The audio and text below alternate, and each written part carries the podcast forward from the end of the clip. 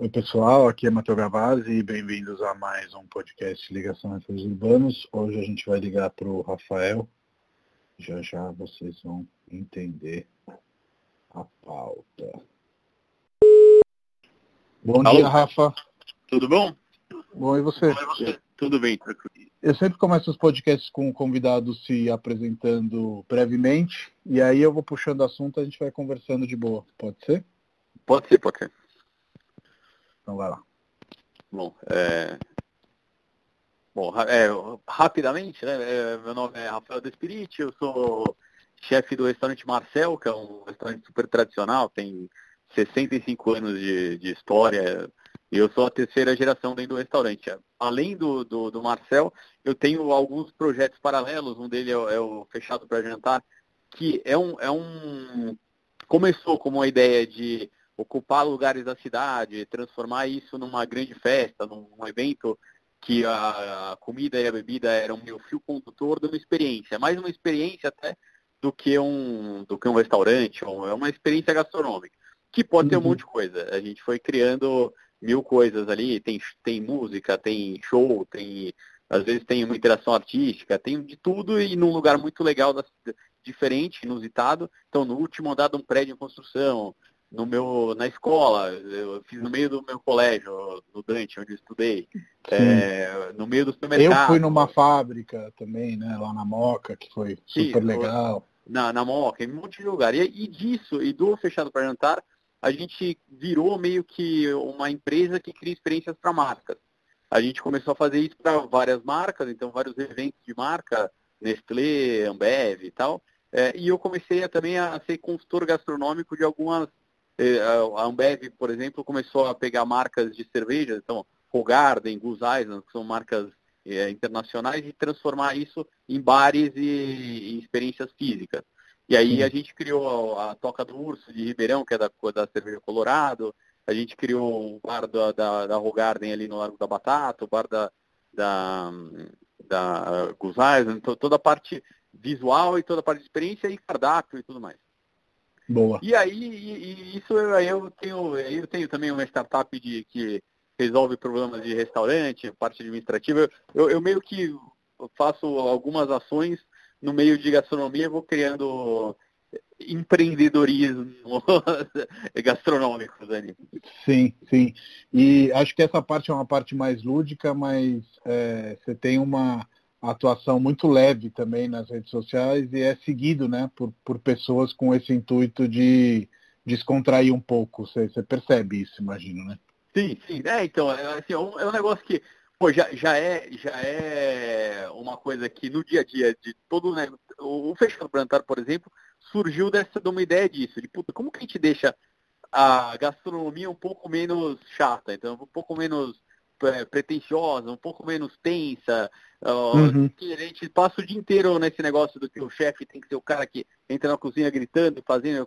E eu comecei a me ligar que, cara, o que a gente está precisando agora, mais do que qualquer coisa, é meio saúde mental, né? É, principalmente agora, no, no- que tá todo mundo meio. é, que tá todo mundo em quarentena e tal, coronavírus e tudo Sim. mais, cara, a, a- a saúde mental é um negócio. vi- Aí eu comecei, eu há um tempo já fiquei, tipo, pô, sou super de ficar lendo sobre filosofia, sobre putz, estoicismo, não sei o que, e comecei, eu gosto de ficar falando, fazendo, falando groselha, que eu falo, sendo mais, Uhum. falando, fazendo piada com as coisas. E eu acho que é um negócio que, legal, eu fui, comecei a postar essas, as bobagens que eu falava no dia a dia, e as pessoas estão aí, tem de gente que acompanha, que, e é legal, Sim. porque eu vou vendo que as pessoas também ficam mais felizes, vale a pena. Sim. Eu estava vendo ontem, de repente você nem sabe, mas enfim, pesquisando seu nome na internet, você aparece em várias citações, assim, de, de, É, de matérias, artigos, tipo, e aí o cara fala, nem conheço, mas citei aqui porque achei genial e não sei o quê. e é, é- é realmente muito divertido. Mas indo para a sua história, né, que eu acho que se confunde muito com a história do, do restaurante, do Marcel, que é um restaurante que nasceu no centro da cidade, mas hoje fica ali nos Jardins, né? E depois Uhum. eu vou te perguntar um pouco sobre isso. E você já frisou brevemente que ela é uma, uma história familiar, né? Então, o Marcel não foi fundado pela sua família, mas a certo ponto o seu avô eh, releva ele, né? E- Sim, sim. É, então, o, o Marcel foi fundado pelo Marcel, que era um amigo do meu Uhum. avô. É, isso em 1955, 55, 54. É, e depois lá pelos anos 60, meu avô, que tinha um outro restaurante chamado La Popote, que foi um que pegou fogo, né? Que pegou hum. fogo, foi um dos primeiros restaurantes de cozinha mais uh, francesa, que tinha uma pegada de ser alta cozinha em São Paulo e tal.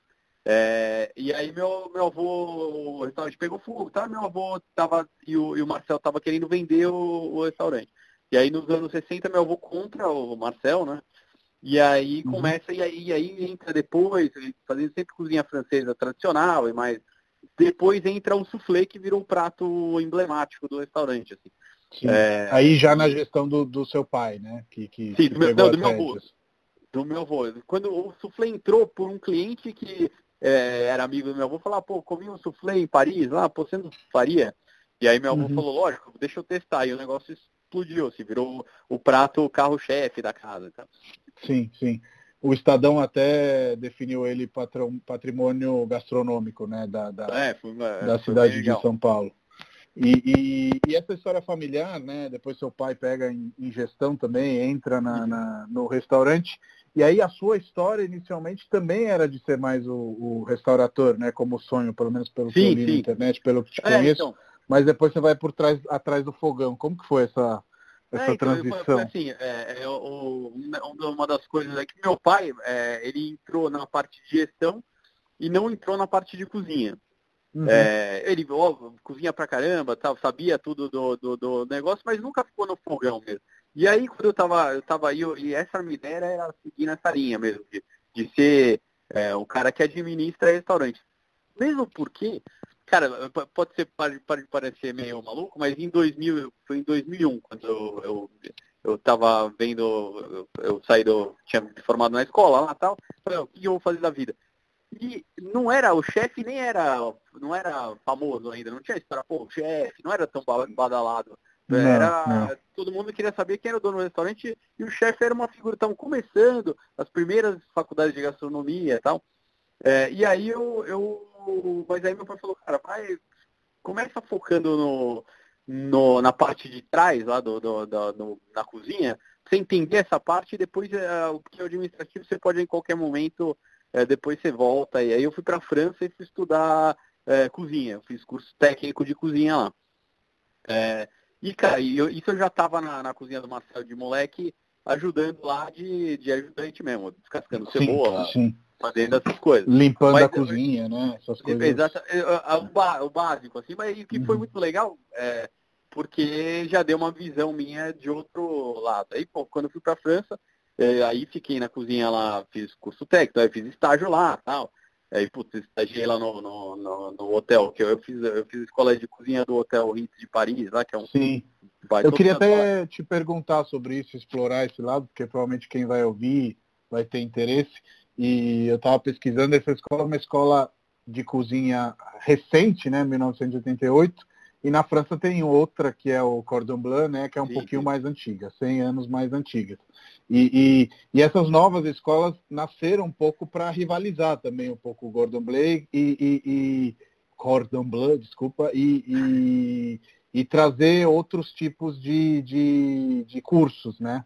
Sim, é, então era um, é um, um mercado gigante, né? De, Sim. Isso, principalmente na, na França, que, que depois veio o Alain Ducasse, abriu uma, um centro de formação e uhum. tal. E, e, e, na época que eu estava lá, por exemplo, tinha muito. O pessoal do Japão ia muito lá estudar, e principalmente a parte de confeitaria.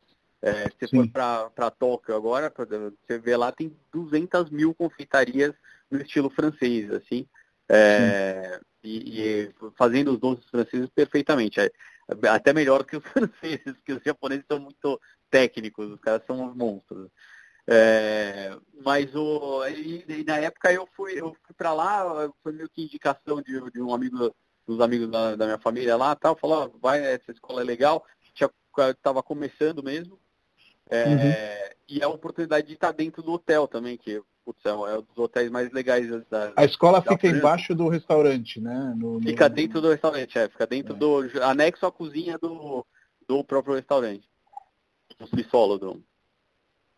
E, e aí, bom, fiz o, o curso e tal, e aí voltei, mas assim, o, o importante a formação técnica na, na, na, na escola foi fundamental, é, é importantíssima, é, para você saber o porquê você está fazendo as coisas.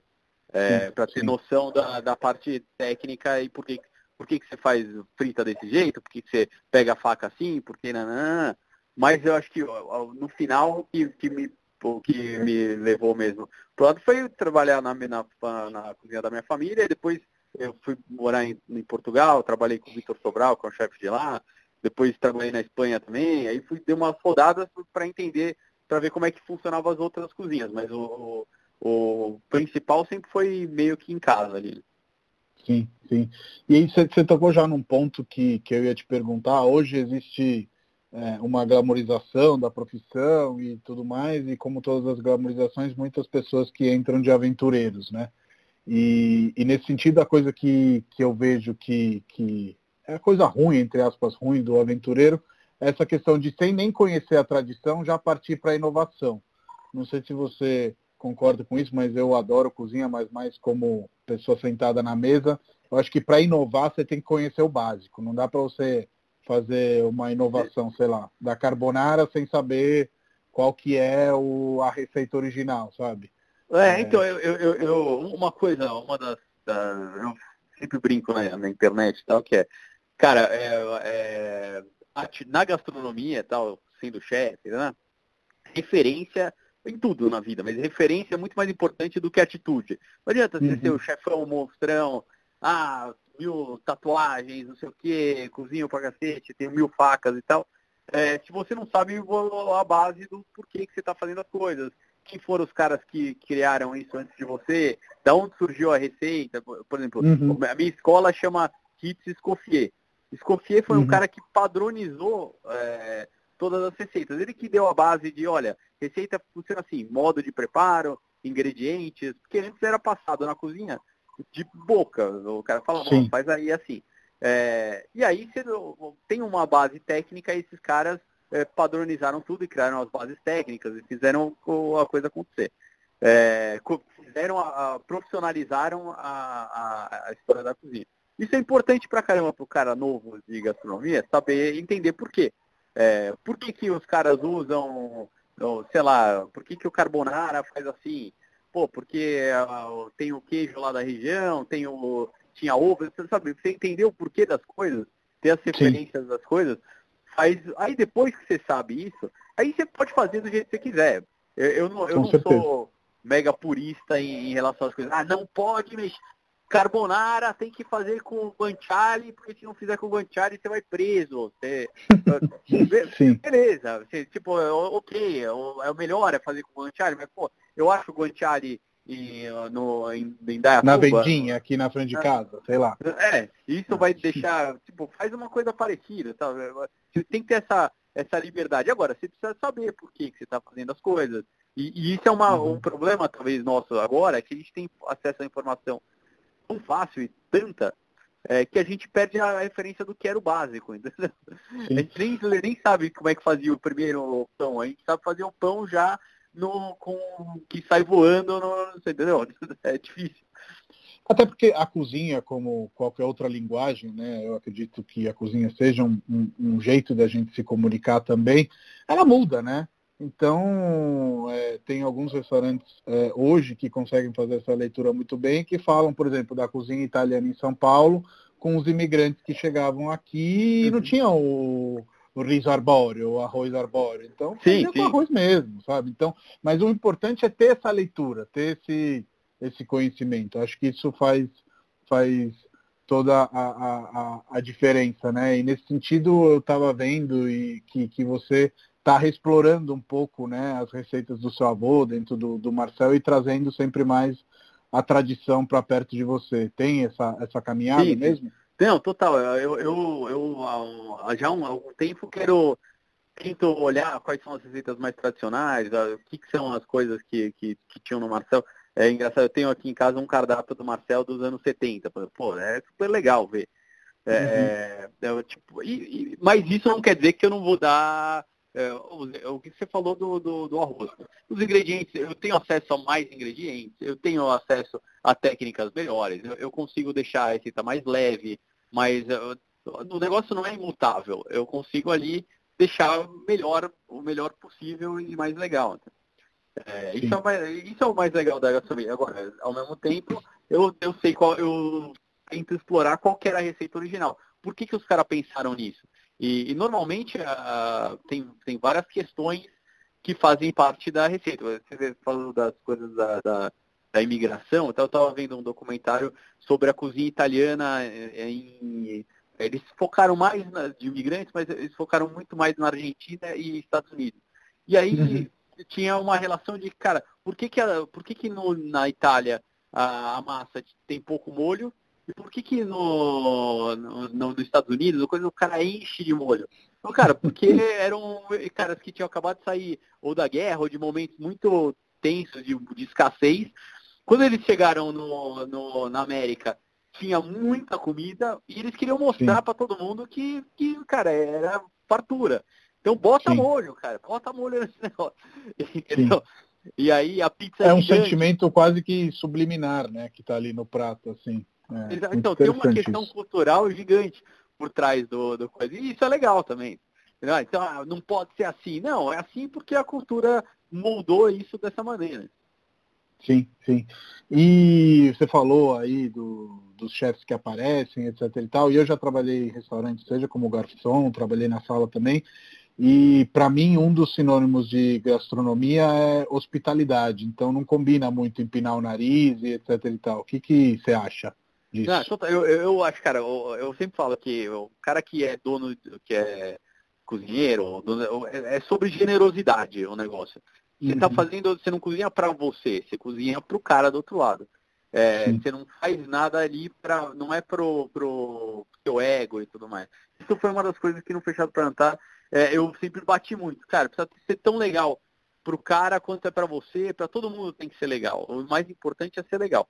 É, e isso, e assim, os chefes que não entendem isso tendem a, é, a morrer nessa, entendeu?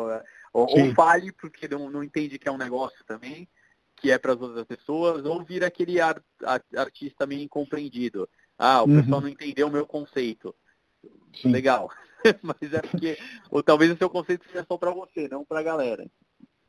Eu acho que a sua frase inicial de, de falar que a gente cozinha para os outros é isso. As pessoas eventualmente se não entendem é porque não houve um esforço suficiente é, para que elas entendessem, né? Sim. E, e, e, tem que ter um trabalho, às vezes, de conscientização também, né? Então, sei lá, se você chega da Itália aqui e quer fazer um restaurante purista italiano, provavelmente inicialmente você não vai ser entendido. Porque a, a, a, a, cozinha italiana em São Paulo já se adaptou, né? De certa forma. É, então vai ter que ter ali um trabalho também de conscientização do porquê que você está fazendo daquele jeito, porquê que você não está fazendo uma porção tão farta, porquê que você está fazendo com menos molho, como você falou, enfim, é, é, eu acho que esses detalhes acabam fazendo a diferença e, e o chefe, de uma maneira geral, é, é, ele é um dos elementos, né? A comida, sem a hospitalidade, sem o ambiente, sem o serviço, ela por só não se sustenta, né? Não, total. Cara, o, o, serviço é, às vezes mais. Eu acho a experiência de sala é mais importante do que a comida em muitos momentos. Porque você uhum. volta num, num, num, restaurante que a comida é ok, mas que você se sente muito bem, mas você não volta no restaurante que você se sente muito mal, mas a comida é sensacional. Aquela história sim. do, do você ser maltratado do começo ao fim, sabe? É, sim, isso não, não, não, pega, não cola muito. É, ainda mais agora, é, em que, e, e, pensando no futuro, que é, o negócio é o seguinte, cara, as escolhas para você sair de casa agora, em tempos de crise, você só vai sair de casa é, quando valer muito a pena. Que é sim, teu, sim. é o teu, a tua grana, tudo. Então se eu vou jantar, eu quero jantar bem e quero ser bem tratado. Com certeza. Você deve conhecer, sem dúvida nenhuma, o trabalho do Danny Meyer, né, que é um dos maiores Sim. restaurantes de, de, de, Nova York, e ele tem muito esse discurso. Eu acho que o Marcel é um pouco um exemplo de como se tornar um restaurante favorito, né? É, conceito é, é, de, me... conceito de melhor é muito pegada, difícil de, de, de, de estabelecer, né? O melhor restaurante francês. Muito provavelmente vocês são o melhor restaurante francês para os clientes de vocês. Exatamente, é bem essa pegada, é bem essa pegada. Não, não, É, e é, é, uma briga, porque assim, é, correr atrás de ser o melhor é, é uma. É uma é aquela, tem um negócio lá, tem um cara que, que escreveu um livro, Simon Sinek, você viu que é? Os Jogos, é, Jogos Infinitos, acho que é o nome do livro. É, e é isso, assim, porque o, o, você ser o melhor é um jogo finito. Tá correndo atrás de um negócio tipo Olimpíadas, eu vou chegar em primeiro ali, legal. Mas e aí? É, no final você vai sempre ter um outro cara que vai ganhar de você e tal. Agora, é jogar para continuar jogando. O Marcel é isso, é tipo, você vai, a gente não precisa ser o melhor, mas a gente vai uhum. ter um restaurante de estimação. Você vai continuar indo, a gente vai ter 70 anos e vai estar tá lá, 100 anos e vai estar tá lá. Então, essa é a ideia. É mais do que ser o, o restaurante mais o podão do momento. É, porque sim, sempre vai sim. ter um novo no momento.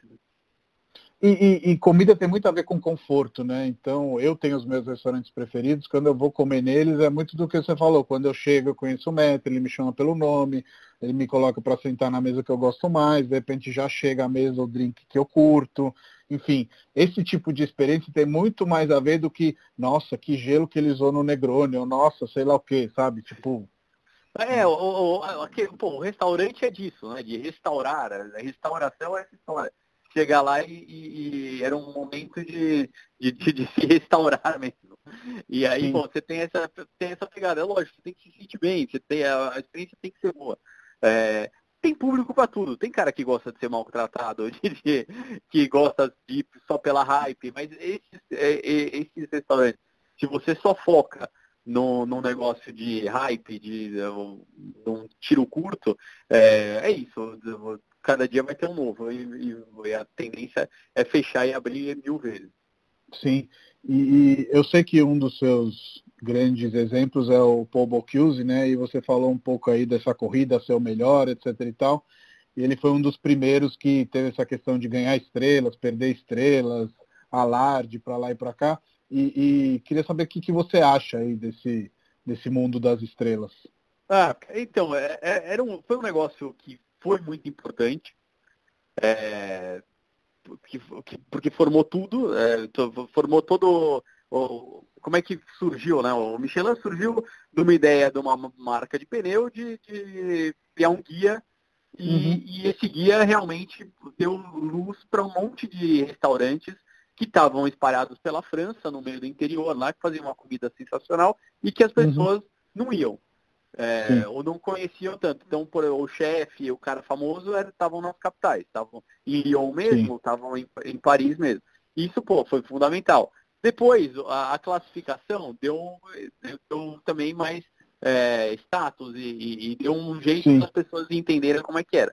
Só que o mundo mudou. Só te, só te interrompendo brevemente, que eu acho que é legal contar essa história para quem está ouvindo, e aí é realmente esse momento da, da concepção as estrelas Michelin, elas tinham uma coisa muito legal, que você, se você tinha uma estrela, era porque valia uma parada, né? Se você estivesse é. em viagem e você estivesse indo entre Lyon e Paris, sei lá, é, o restaurante com uma estrela né, dentro desse trajeto valeria uma parada. É, se você estivesse nesse mesmo trajeto e o restaurante tivesse duas estrelas, valeria um desvio, né? E se você tivesse três estrelas, valeria a viagem. Ou seja, você se, é se, se deslocaria é, é, para ir até esse restaurante. Exatamente. E aí cobre muito bem a sua fala de que tinha muito restaurante espalhado e não tinha um norte de como visitar, porque valeria visitar, etc. Então, e, e é isso, tipo, é, é, foi fundamental. Só que o mundo mudou muito. As coisas foram mudando e aí o, o Estrela Michelin, a estrela virou uma competição entre os chefes, entre os restaurantes, entre o, é, um, uma, uma. Foi criando não era mais, é, foram criando obrigações dentro do restaurante, então o cara para ter três estrelas tinha que ter uma puta taça, tinha que ter um serviço com não sei quantos garçons, é, tinha que ter é, umas coisas, um formato Michelin que, que foi moldando os restaurantes de uma maneira que ficou até meio desconexa com o público, com o que as pessoas querem. Aquela história que eu falei de você estar tá cozinhando para quem? Para as pessoas ou para a estrela Michelin, ou para o teu ego e tal. É, e aí, aí virou um negócio, se criou o formato Michelin de, dos restaurantes. É, e isso está cada vez menos, é, é, menos atual. Ainda é um uhum. negócio muito legal para você ter o guia, é, é fundamental. pra, é legal para você saber onde ir e tal. Eu uso bastante Michelin, ainda muito mais na, numa pegada dos bib gourmands, lá, que é aquela história de bom custo-benefício e tal. Sim, sim. É, mas é, agora tem. Eu, eu é a internet criou toda uma outra linha de críticos, Exatamente. né? E não sempre críticos para botar estrela e às vezes só para indicar os bons lugares, né? Que eu acho muito bacana esse movimento de blogs que não escreve para falar mal, né? Só coloca quando gosta e quando acha que vai indicar. E, e, assim, e é, é, tem o lado ruim e tem o lado bom. Por, por um lado, tipo, tinha um cara, era mais sério, é, tinha uma metodologia, tal, por mais por, pro bem, por, por mais que seja muito ah, todo mundo fala, não sei se, se é a metodologia correta não do Michelin e tal, existe uma metodologia. Não é um uhum. blogueiro tal que o cara é, é brother do cara, o cara vai lá e ganha uma grana e posta, sabe? Tem, tem isso. Sim, Mas sim. É, tá muito mais disseminado. Agora eu, é muito mais importante para as pessoas o que alguém que ela se identifica na internet acha de um lugar do que o, o a revista, o, o guia, ou sei lá quem. Sim, total. É. E, e, e, voltando ao Paul Bocuse, ele era um cara que falava que comida era para comer, né? Até um, um crítico, aspas, crítico da, da novela Cozinha, tem algumas frases famosas falando que é pouca comida no prato e muitos zeros na conta. É, é, qual que é a sua percepção da novela Cozinha, já que você estudou na França exatamente no momento, né? É, mas, mas sim, é, o, o Bocuse, ele, ele fala isso de uma maneira divertida e, e e, irônica e tal, mas ao mesmo tempo ele é um dos. dos, dos Refinadíssimo, uh, sim. Não, não, não, é um do, dos caras que criou a novela cozinha. É a base do, da, da, desse, desse movimento tá ali em Lyon, com essa galera ali. Ele, os irmãos Tragô, todo mundo ali. Uhum. É, é, é, isso, é que assim, o, dentro desse negócio houve uns. O que, que foi a novela cozinha? Foi uma, é, os caras pegaram e começaram a fazer uma cozinha mais autoral, é, diminuir as porções, é, criar um. Fazer uns menus de degustação, deixar mais leve, é, então, usar produtos do momento. Isso vem desde um cara que, é, que foi o, o, o mestre, talvez o mestre do, do, do Bocuse, que é o Fernand Poin. Era um cara que ele não tinha. ele fazia questão de todo dia comprar todos os produtos pro dia. Não tinha, não tinha coisa pronta na geladeira que ia ficar de um dia para o outro lá. É, e é uma cozinha que é a cozinha do. O, o, o, tem um, uma, um livro que chama Cozinha do Marché, que é, o, é a cozinha do mercado. Pegar as coisas e, e usar é, o mais fresco possível e tal. E foi toda uma pegada. É que foi chegando num extremo, e, e aí tem uma história de quando você faz um, um menu de degustação, são vários pratos pequenos, várias porçõezinhas. Não dá para você fazer um pratão, senão o cara não come 10 pratos, ele vai comer um prato sim, só. Sim. É, e aí, só que a galera foi usando, foi chegando a um extremo dessa nova do Mercosi, que era botar quase nada no prato e, e, e, e, aí virou aí que entra essa brincadeira dele de, de que o, foi um, sonho meio, virou um, negócio meio de novo na pegada do ego do chefe ser artista é, e deixar de pensar no outro cara do outro lado da, da, da mesa, do cliente. Sim, total. É. Nessa pegada de, de, de chefe ser artista, eu acho que a figura principal é o Ferran Adrià, né? Com a cozinha molecular, enfim, acho que aí a gente dá um outro pulo e quem sabe aí começa essa, essa glamorização da profissão, não sei, eu não sou de, tão... De novo, então, é, o que aconteceu? É, mas isso é uma onda, na verdade. Teve essa primeira onda desses caras celebridades, como o Cruz na França, é, é Deus, assim, foi Deus, assim, uhum, ele era tipo o Pelé do negócio. É, uhum. Existiu essa glamorização gigante do chefe, é, mas ele era num momento que ainda não, que a gente não tinha acesso a, pô, a informação não rolava e não corria tanto. Então, tipo, no Brasil, talvez o povo não tinha essa, ninguém olhava e falava, ó, não entrava na internet e via o que estava rolando. Era mais difícil de chegar. Mesmo assim, o povo abriu o restaurante no, no, no Rio, é, trouxe o. Foi ele, ele, que trouxe, por exemplo, os, os vieram para cá por causa do, do Cruz. Então, já era um cara internacionalmente conhecido e mundial. Puta, o cara já, já via a glamorização do chefe. Eles foram os primeiros realmente a fazer isso. Depois, aí você vê ondas, aí teve uma onda de sair um pouco desse negócio e tal, de repente volta com a, com a galera da Espanha, com incentivo do governo, com uma cozinha de novo de menu degustação, de fazer essas, essas mil, quase uma nova no, nova cozinha É, uma novela, novela cozinha. E uhum. aí os caras voltam com tudo. E aí foi um momento que aí pega um momento que tem que é o um mundo muito mais globalizado. Todo mundo viaja de um lado para o outro. É, as coisas agora vai. Agora, por exemplo, você entra lá no. Você entra na internet ali, vai lá, ou abre no Netflix, tem mil chefes. Você sim, conhece sim. o cara. É, começou esse negócio. Eu lembro que quando eu comecei mesmo no, no, no restaurante, para eu comprar um livro, eu pedi o livro, chegava em 45 dias na minha casa e era esse acesso que eu tinha às receitas do cara. Pô, agora eu entro na internet aqui, eu sei a receita que o cara tá fazendo agora live no, no Instagram. em dois minutos, né?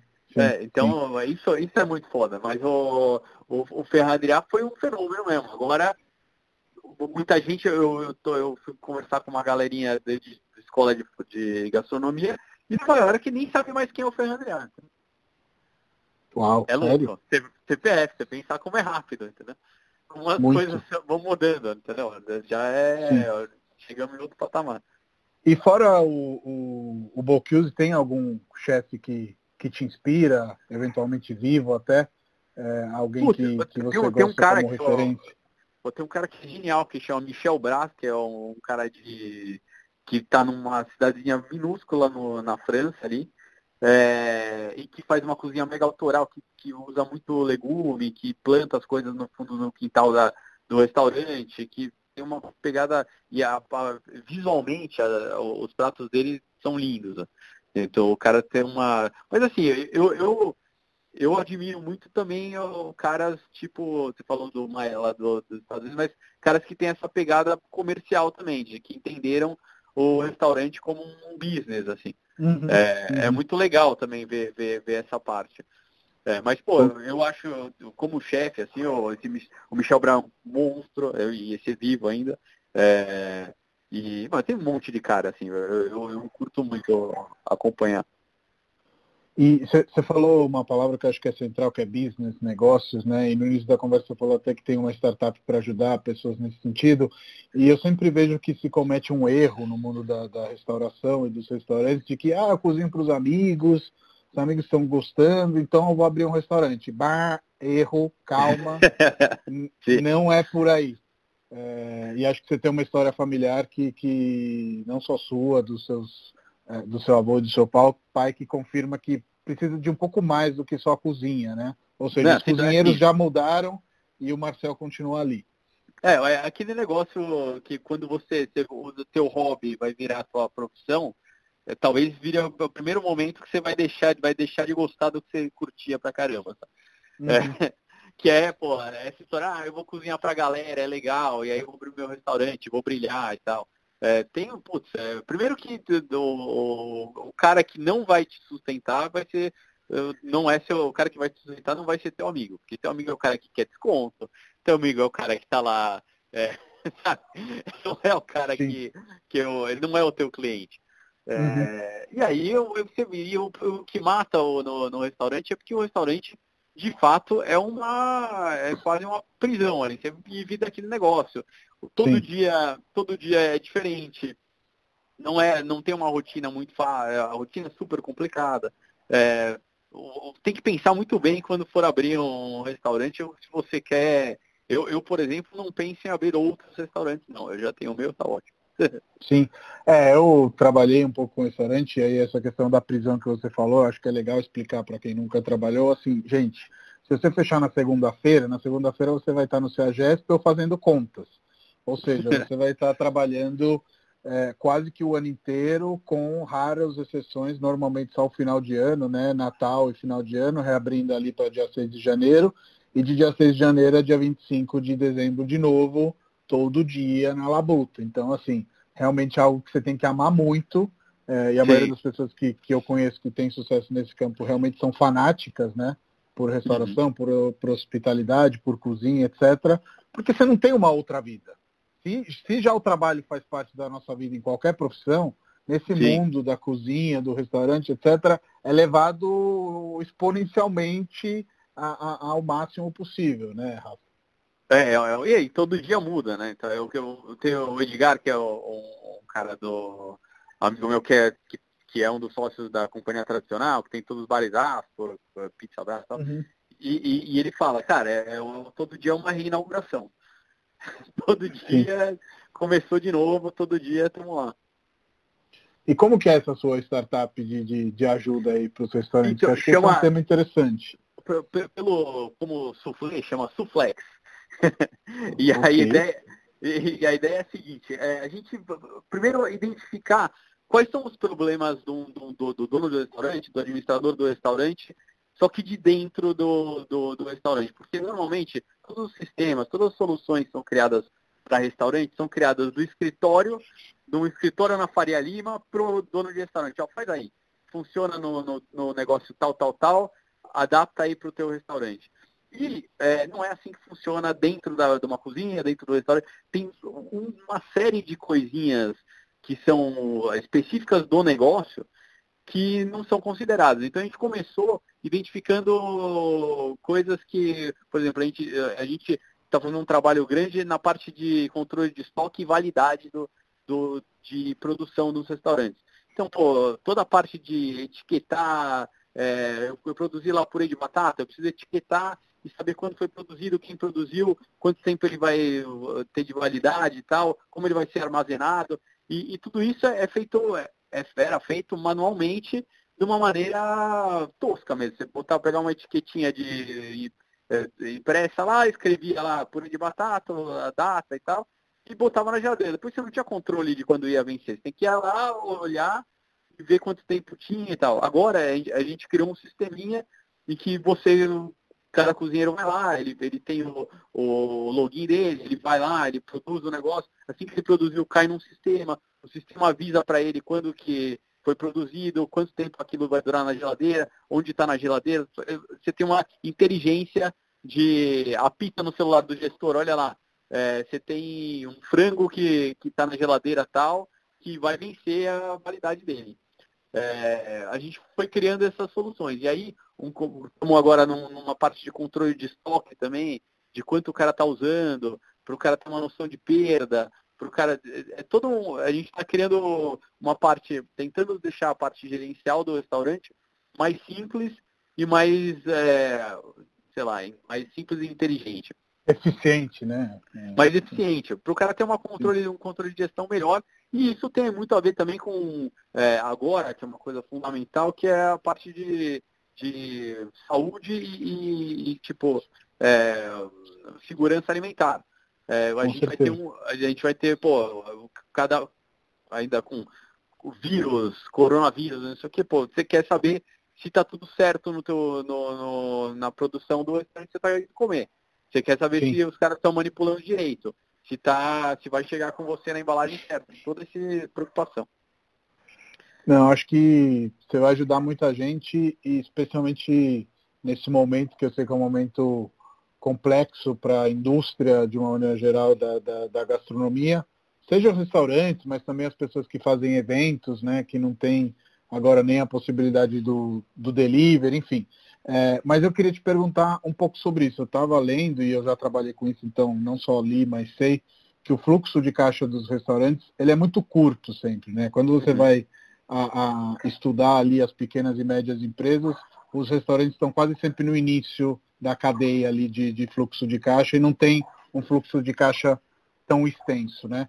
Isso eu acredito que seja um problema do mercado de uma maneira geral, porque em uma das suas falas você já falou que hoje a gente escolhe quando a gente sai, então não é todo dia que você vai sair vai para o restaurante, então é, acho que tem até uma concorrência desmedida nesse sentido, né? E é normal que alguns negócios quebrem, mas no momento atual é ainda mais importante saber fazer essas contas, né? E saber ter essa gestão mais inteligente. Sim, não, então, é, a gente está no, É que assim, é, nesse momento atual hoje, se eu pensar 3 de abril, a gente está no uhum. meio de uma tempestade que não tem. ninguém tem muito visão do que está tá acontecendo no mercado. É, então, mais, é, óbvio, todos os restaurantes fechados, tal, é, qualquer é, coisa que eu fale, assim, ah, pô, é isso, é isso que está acontecendo, isso aqui é uma, um chute, uma bobagem. Uhum. É, mas no caso, no caso do restaurante, de fato, sempre é, pouquíssimos restaurantes têm um, um, fundo de um caixa para emergências e tal. É, o, restaurante fatura e, e, o faturamento paga os fornecedores, o que o, o resto que sobra ali paga a folha de, de do, a folha dos funcionários e paga o, o dono do restaurante e, e dá um lucrinho. É, quando paga mais... o dono do restaurante. Quando, quando, exatamente, quando paga o dono do restaurante. É, é, é, uma, é, uma, é assim que funciona. É, é, é muito uhum. da entrada e saída o tempo inteiro. O cara tá ali pagando o boleto todo dia, ele paga a carne ali, ele recebe aqui do cartão. Então sempre foi assim. É por isso Sim. que nesse momento é, em que não tem receita alguma, é, tá todo mundo quebrando. E, e, não, e, ninguém tinha. E ainda tem uma questão que, ó, como a gente estava num momento em que as pessoas estavam acreditando que o mercado, que a coisa ia melhorar, que a situação do Brasil, é, a gente ia decorar, que tudo ia acontecer, muita gente estava investido, estava alavancado, tinha aberto filial, estava uhum. então tinha muita gente que estava que tá nessa pegada. O Sim. que é, o que ainda é pior ainda, porque aí chega numa, num momento agora a gente está num momento mais tenso ainda. É... Mas vocês estão se organizando, né? Acho que isso é sempre o, o, o, fundamental da crise. Aí quando eu falo de se organizando, seja no sentido de pedir ajuda, né, para as instituições, eu acho que realmente a gente tem que cobrar, e seja no sentido de antecipar recebíveis, no sentido de vender é, produtos futuros para poder manter as contas em dia e fazer com que a indústria exista lá na frente, né? Sim, sim. Não, assim, tá todo mundo no mercado tentando buscar soluções. Algumas, uma delas é essa de vouchers e, e você conseguir, você vender um jantar e depois conseguir, pelo menos adiantar um caixa agora para segurar, para depois a gente conseguir é, no, no, no, futuro lá vai vir mais gente também, tem essa pegada. Uhum. Então, então, né, só que as soluções. E outras soluções, todo mundo, ah, vamos fazer delivery, take-out, essas coisas. É, o, o, negócio é que muitos dos restaurantes não têm essa facilidade de, de transição para delivery. É, é, difícil, você tem que ter embalagem, você precisa entender como é que funciona, blá, blá, blá. E também tem uma questão de segurança no, do trabalho agora, porque ninguém sabe se pô, o cara vai trabalhar ou não vai. E, e aí, como é que é essa movimentação da equipe até lá? É, tá uma loucura mesmo. É, então, nesse, nessa na atual conjuntura, a gente tá é, é, é muito cedo para dizer quais são as opções que a gente tem no mercado para salvar o mercado.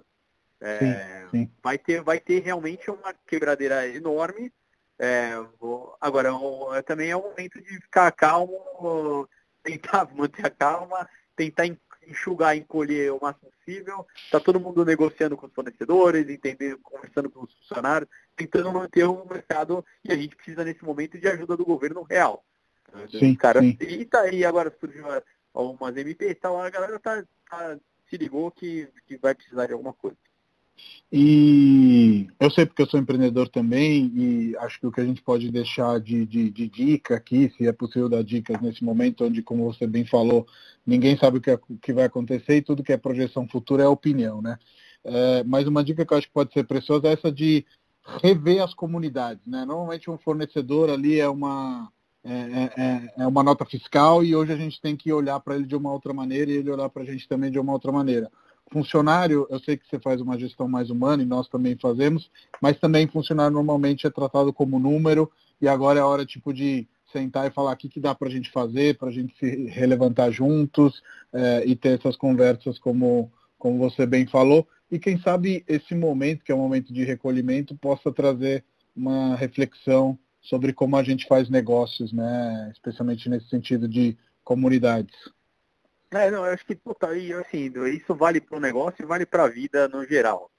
É, uhum. a gente realmente o, o, o que está rolando agora é uma é uma é, assim a gente entendendo que o formato e que a gente tá, que a gente estava vivendo que estava acontecendo as coisas era absurdamente frágil muito mais frágil do que a gente imaginava é, e, e, agora temos que repensar tudo isso então o, pô é, o que eu falo, brinco lá no precisa crescer absurdamente, precisa ter um milhão de filiais, precisa ter um, fazer as coisas na, na sabe, do feita melhor do que bem feito, vamos correr, vamos fazer, explodiu. O, em um momentozinho que isso, que um dos pesos da balança mudou, explodiu o mercado todo. E aí isso não só de restaurante, como de tudo. Então a gente entendeu que as relações humanas têm que ser diferentes, o nosso timing das coisas tem que ser diferente. Eu acho que se, se existe uma coisa que, que vai. Se tem um, dá para ver um lado positivo nesse cenário catastrófico, é esse, de pô, vamos repensar nossas relações com tudo. Com os fornecedores, com os funcionários, com, com, com a entre a gente, de tudo, na real. Sim, total. E passando por um tema mais leve, eu sei que você escreve muito, imagino que você leia muito também, e você até falou aqui na conversa de como você procura suas referências. Tem alguma caneta que te agrade no, no mundo da, da, da, da gastronomia? A gente perdeu em 2018 o Anthony Bourdain, que era chefe, mas acho que ele era muito mais talentoso como jornalista, né? E como essa, essa caneta é. leve, divertida e irônica, muito parecido com, com você em certos aspectos sobre o mundo da, da gastronomia. É, mas deve ter outros aí, acho que pode ser legal você indicar. Cara, tem um cara, um francês chamado François Simon, que tem uma pegada muito leve e, e engraçada, assim, que é um cara muito legal. É, vale a pena seguir, assim, ele escreve algumas coisas, acho que deve ter bastante coisa traduzida mais pro, pro, pro inglês também. É... E tem, tem uns caras, eu, eu gosto muito do, do, do, estilão do Luiz Horta, que é um jornalista uhum. de vinho. O, to, o Tonon, que trabalha comigo, que trabalha comigo, que faz o podcast comigo, Groselhando, é, uhum. faz uma, cria umas reportagens muito legais de, de, de falando de, de, gastronomia e tal, que tem também uma, uma pegada mais divertida. Eu estou lendo um livro agora que, que é de um cara que chama Rudolf Kimilski ele, ele chama O Perfeccionista. Esse livro é difícil de achar para comprar. Eu acho que ele não saiu, era daquela editora Record, ele meio que saiu do mercado. Mas se tiver em Kindle e tal, puta, chama O Perfeccionista. É um livro que conta um pouco dessa história também da, da, da Nouvelle Cuisine. É, na, na, real, é uma história pesada, porque é a história do Bernardo Loiseau, que é aquele chefe francês que se matou quando ia perder a estrela. Sim. É, mas uh, o livro é contado de uma maneira leve e, e, e, é legal porque conta toda a história da. É meio que conta a história da gastronomia francesa é, para mostrar como que é, rolou, evoluiu e conta muito da história do Michelin e tal. É um livrão para ler aí, quem tiver, quem conseguir achar, é, chama O Perfeccionista. O cara chama Rudolf Kielski. Kielminski. Kielminski. Boa. E uma coisa que eu queria te perguntar, já que nós temos a vantagem de estar fora desses países, é dessa rivalidade que sempre existe Itália-França na, na, na, gastronomia, né? É, é, uma rivalidade muito saudável, na minha opinião, porque acaba produzindo coisas bacanas, né? Que sejam queijos, vinhos, enfim, cozinhas como restaurantes, mas é uma rivalidade, né? Como você, do seu lado francês, vive? Ah, eu, eu, eu, eu, curto, mas eu pô, acabei de voltar da minha lua de mel, fui pra Itália lá. Eu adoro. Fomos lá pro Piemonte, comer um, monte de, de angiolote plim, tomar uns barolos e tal. Eu não tenho muita rivalidade. Eu gosto, caramba, da cozinha. Eu adoro a cozinha italiana no, no, numa história de, da simplicidade, assim, de usar poucos ingredientes e fazer coisas sensacionais. Então o cara pega lá um pecorino, e pimenta e, um, e uma, uma massa e acabou. Aí já virou um, um puta cachipepe. A gente sabe, é, é, uhum. é, é, um, é um, essa simplicidade e bons ingredientes e tal é animal. E a França também é assim. Tem, tem, acho que o, o mais legal da. E, e também tem uma outra, outras rivalidades. Eu trabalhei em Portugal e trabalhei na Espanha. Tem uma baita rivalidade entre Espanha e Portugal ali nos produtos e tal. Sim, sim. É, é, o, o, legal é que todo mundo faz muito bem. O que é mais legal nessa do, do, dos europeus, tal, que eles entenderam que o produto é fundamental. Então, um Bom, baita total. queijo, um baita Sim. tomate, o, isso que é o mais importante. Mais importante até do que o chefe, do que a receita, é ter um baita produto. Sim, sim. E aí não sei se você tem essa leitura, aí eu vou fazer a leitura italiana, que de repente vai puxar a minha sardinha, mas o que eu vejo de diferenças é que os, os franceses eles têm uma, um, um fanatismo por melhorar um produto já existente, né? E a Itália tem um regionalismo maior. Ou seja, sim, sim. É, a Não, França eu, tem eu, grandes nomes, né? E a Itália tem um monte de coisas pequenininhas. É, é, o, o, o, que eu fico chocado na Itália é assim, você chega, você tá numa região, numa cidade que tá, sei lá, 10 metros da outra cidade, mas é nessa cidade o cara come vitello tonato, é, alinholote plim, carne cruda, blá, blá, blá, blá, tipo, cinco, seis pratos. Uhum. Todos os restaurantes da cidade têm os cinco, seis pratos, todos os lugares na cidade. Você vai comer isso em tudo quanto é lugar. Se dá dois passos pro lado, na outra cidade é, sei lá, o tortelli de zuca. Todos os restaurantes da cidade vão ter o tortelli de zuca. Todo, e não vai ter outro. Tipo, como os caras de fato é, pegam coisas e, e, e, e, abraçam aquele, aquele produto, aquela coisa, e realmente fazem muito aquilo. E, quando você pula de um lugar para outro, já não tem aquele produto e não é tão disseminado. Na França é menos assim. Então você consegue, você vai ver coisas que obviamente tem o, o brie da região tal, a, a, a, mostarda de Dijon é de Dijon tal, mas você vai comer mostarda de Dijon em qualquer lugar da França. Sim, sim. Bom, não, então não é... meu, minha, minha sensação não estava errada, digamos. Não, é, é, é assim. eu, eu acho muito divertido isso. Acho que cada um tem o. É um formato diferente, mas é muito é bem legal também. Sim. E hoje, se você tivesse que ir comer num restaurante francês em São Paulo que não fosse o Marcel, seria o Le Casserole, que também é outro super famoso, ou você tem alguma dica mais secreta aí? Ah, pô, eu, eu tenho, tenho meus amigos, né? Também eu sou muito amigo do Beni, do Ici ali. Uhum. O, o IC faz uma comida legal. Eu, eu, eu, eu gosto, na, na, real, real, eu não saio de casa para comer comida francesa em São Paulo. E italiano, eu, você come aonde? Eu, cara, eu, eu, eu vou pouco também em restaurante, eu vou muito em restaurante japonês. Eu, eu adoro, tipo, ir no Kidoeraco, que ali é um pequenininho ali no, na Liberdade. Eu gosto muito de ir no, uhum. no Izakaya, no Matsu ali. Ali do lado do Matsu tem um, um como é chama de, de sushi também, que é um balcão de sushi super bom. Bem do lado do, do Matsu. Na frente, né? Sim. É, não, é... não vou lembrar o nome, mas já fui. Eu esqueci que é muito, muito bom. Ali também na Pedroso. Eu, eu sou mais o fã de, de sair para comer comida japonesa, assim. Que em São é, Paulo isso... é, é, absurdo também, né? Sim, São Paulo tem, tem muita coisa. Eu gosto de um que fica ali debaixo de um prédio é, na Manuel da Nóbrega, agora também vai, vai me fugir o nome, é, mas tem um. É, é, Sushi Game. E Não tem é? o Makoto San também, que é muito bom. Ah, eu é... lembrei, é Hamacho o nome do restaurante ali, Hamacho. Que é, é muito bom, é sensacional também. E, Rafa, para concluir, eu sempre pergunto para o convidado do podcast que conselho que ele daria para alguém que está começando aí na, na profissão, no seu caso, é, cozinheiro, vou chamar assim, ou chefe, enfim, é, de, de restaurante? Cara, assim, primeira coisa, come, meu. É para comer, come, tudo que você puder eh, gastar do seu dinheirinho, é, gasta em comida. Vai, vai comer, que é a história que eu falei de referência. De referência. Sai para comer, sai para ver, vê, viaja, vai para tudo quanto é lugar, porque é, o, é o, o que mais é o mais importante, ser referência das coisas. É, estamos no pior momento para isso, que está todo mundo preso dentro de casa, mas assim que as coisas voltarem ao normal, viaja muito. Essa é a primeira coisa, para entender, conhecer, porque é o que mais agrega.